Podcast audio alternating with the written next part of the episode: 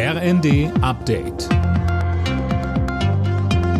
Stündlich neu. Auf den Punkt informiert.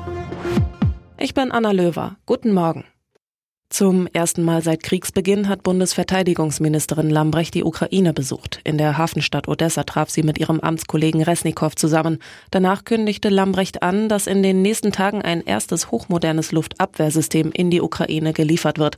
Dazu sagte die Ministerin in der ARD. Wir haben das live erlebt, wie sehr die Ukraine darunter leidet, dass Raketen, dass mit Drohnen die Bevölkerung ja gequält wird. Und deswegen ist es wichtig, diese Luftverteidigung weiter zu unterstützen unterstützen mit IRIS-T, diesem hochmodernen neuen System, aber auch mit Drohnenabwehr. Das ist äh, ein ganz, ganz wichtiger Punkt, um die Bevölkerung hier auch zu entlasten. Aus der beschädigten Pipeline Nord Stream 2 tritt kein Gas mehr aus, das hat die Betreiberfirma erklärt. Bundesinnenministerin Faeser hat unterdessen in der Bild am Sonntag eine gemeinsame Untersuchung der Lecks mit Dänemark und Schweden angekündigt.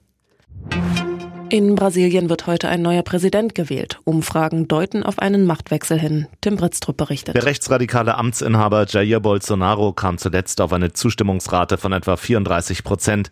Sein Herausforderer, Ex-Präsident Lula, wird bei 48 Prozent gesehen. Sollte der Linkspolitiker sogar auf über 50 Prozent kommen, dann wäre er der neue Präsident. Ansonsten gehen die beiden Bestplatzierten Ende des Monats in eine Stichwahl. Insgesamt sind mehr als 156 Millionen Brasilianer zur Wahl aufgerufen. Abgestimmt wird elektronisch. Werder Bremen hat das Topspiel in der Bundesliga mehr als deutlich für sich entschieden. Gegen Gladbach gewann das Team aus der Hansestadt mit 5 zu 1. Die weiteren Ergebnisse Leipzig-Bochum 4 zu 0, Wolfsburg-Stuttgart 3 zu 2, Köln-Dortmund 3 zu 2, Frankfurt-Union Berlin 2 zu 0 und Freiburg-Mainz 2 zu 1.